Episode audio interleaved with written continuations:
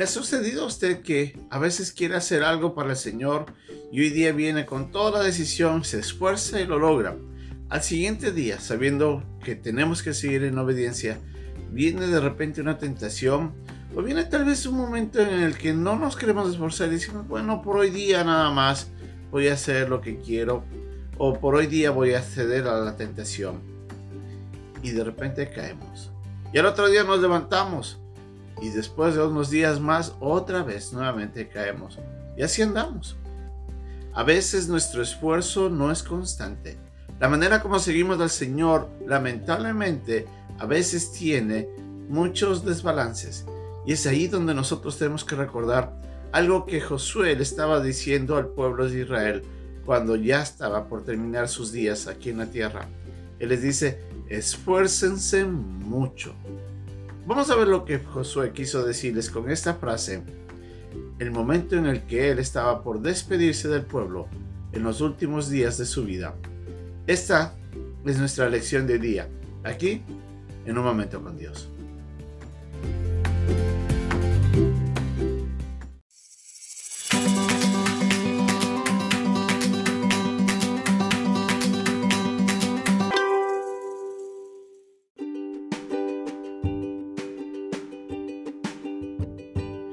Pasaje de día se encuentra en el capítulo 23, versículo del 1 al 11 de Josué.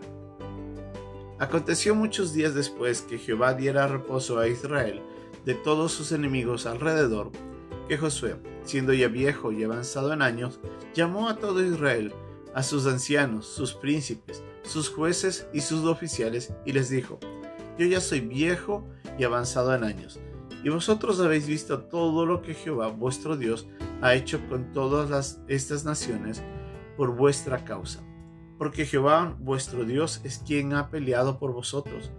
He aquí os he repartido por suerte, en herencia, para vuestras tribus, estas naciones, así las destruidas como las que quedan, desde el Jordán hasta el mar grande, hacia donde se pone el sol, y Jehová vuestro Dios las echará de delante de vosotros, y las arrojará de vuestra presencia, y vosotros poseeréis sus tierras, como Jehová vuestro Dios os ha dicho. Esforzaos, pues, mucho en guardar y hacer todo lo que está escrito en el libro de la ley de Moisés, sin apartaros de ello ni a diestra ni a siniestra, para que no os mezcléis con estas naciones que han quedado con vosotros, ni hagáis mención ni juréis en el nombre de sus dioses, ni los sirváis, ni os inclinéis a ellos, mas a Jehová vuestro Dios seguiréis, como habéis hecho hasta hoy, pues ha arrojado Jehová delante de vosotros grandes y fuertes naciones, y hasta hoy nadie ha podido resistir delante de vuestro rostro. Un varón de vosotros perseguirá a mil, porque Jehová vuestro Dios es quien pelea por vosotros, como él os dijo. Guardad pues con diligencia vuestras almas, para que améis a Jehová vuestro Dios.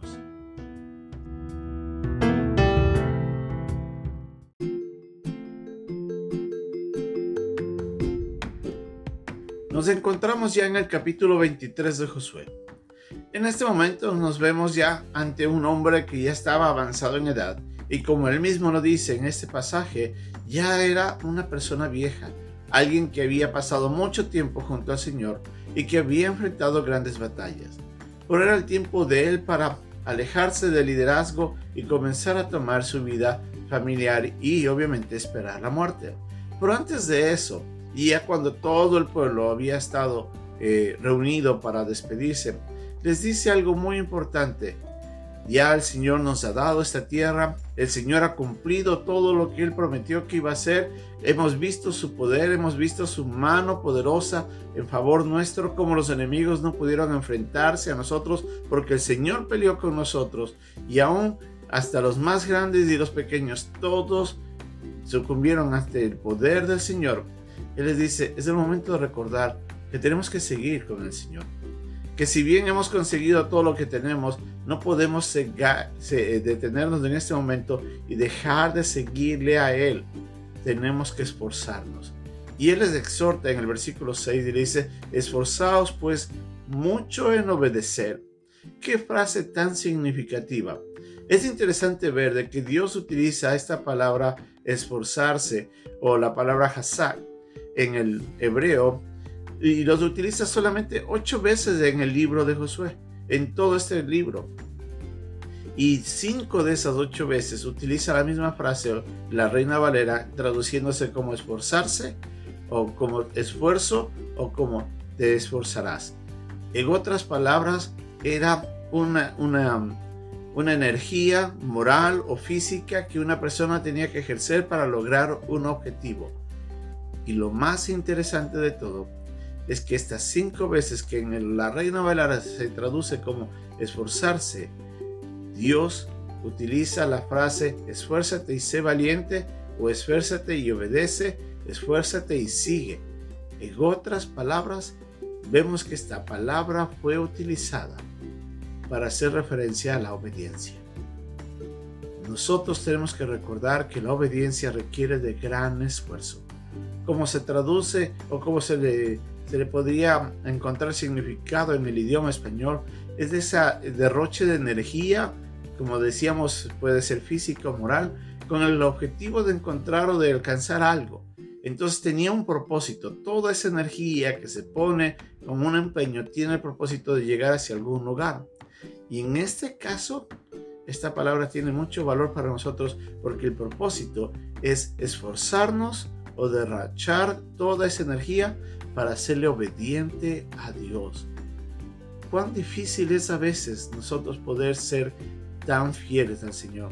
Hay momentos en los que en mi propia vida me he dado cuenta de que estoy con todas las ganas de obedecer a Dios y hay momentos en los que quiero soltar ese esfuerzo, relajarme y decir, bueno, por hoy día nada más.